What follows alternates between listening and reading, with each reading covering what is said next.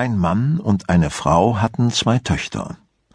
Und war auch noch eine Stieftochter da, des Mannes erstes Liebeskind, gar fromm und gut, aber nicht gern gesehen von ihrer Stiefmutter und Stiefschwestern, deshalb wurde es auch schlecht behandelt.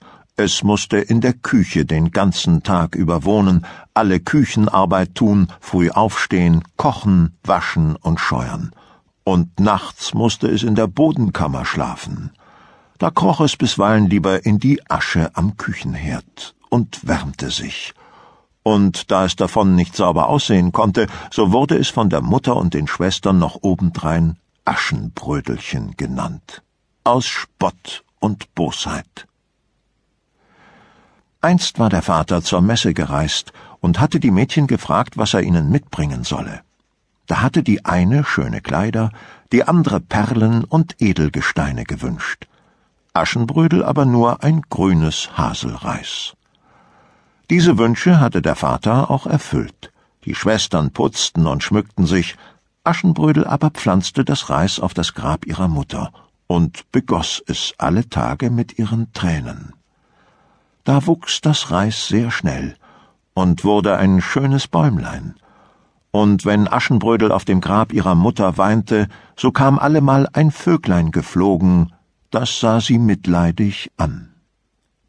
Da begab sich's, dass der König ein Fest anstellte und dazu alle Jungfrauen des Landes einladen ließ, denn sein Sohn sollte sich aus ihnen eine Braut wählen.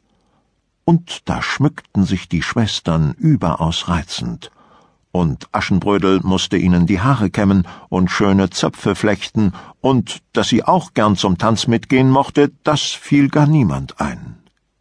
Als sie endlich es wagte, um Erlaubnis zu bitten, ward sie schrecklich ausgelacht, dass sie sich einfallen ließe, zum Tanz gehen zu wollen, da sie doch keine schönen Kleider habe und nicht einmal Schuhe.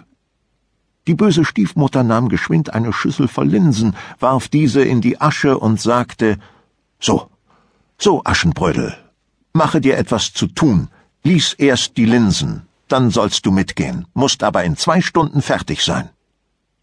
Das arme Kind ging in den Garten und rief dem Vöglein auf ihrem Haselnussbaum und auch den Täubchen, dass sie lesen sollten, die Guten ins Töpfchen, die Schlechten ins Köpfchen und bald wimmelte es von Tauben und andern Vögeln.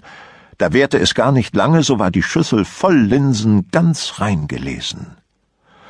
Aber wie das gute Mädchen voller Freude die Linsen brachte, ärgerte sich die Stiefmutter und schüttete jetzt zwei Schüsseln voll Linsen in die Asche, und die sollte es nun auch noch in zwei Stunden lesen. Aschenbrödel weinte rief aber die Vöglein wieder, und bald war auch diese Arbeit getan.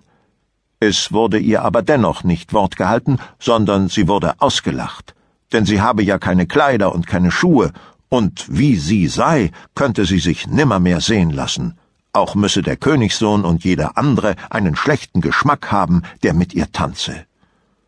Und da gingen jene Stolzen fort, und ließen Aschenbrödel tief betrübt zurück. Die ging zu ihrem Bäumchen und weinte bitterlich. Da kam das Vöglein geflogen und rief Mein liebes Kind, o sage mir, was du wünschest, schenk ich dir. Da rief Aschenbrödel, indem sie das Bäumchen anfasste, O liebes Bäumchen, rüttle dich. O liebes Bäumchen, schüttle dich wirf schöne Kleider über mich. Da flog ein schönes Kleid herunter und kostbare Strümpfe und Schuhe. Das zog Aschenbrödel geschwind an und ging auf den Ball.